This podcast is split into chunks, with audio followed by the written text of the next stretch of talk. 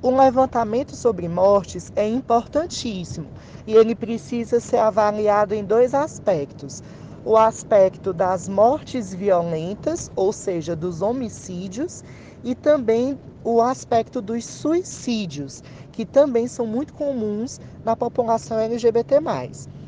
Então, esses levantamentos, eles precisam ser constantemente realizados, atualizados e ter diversos critérios, porque nós precisamos saber de que, de que tipo de mortes a nossa população mais morre, quais os principais instrumentos que são utilizados nessas mortes, se são armas brancas, se são armas de fogo, se são é, espancamentos por, por,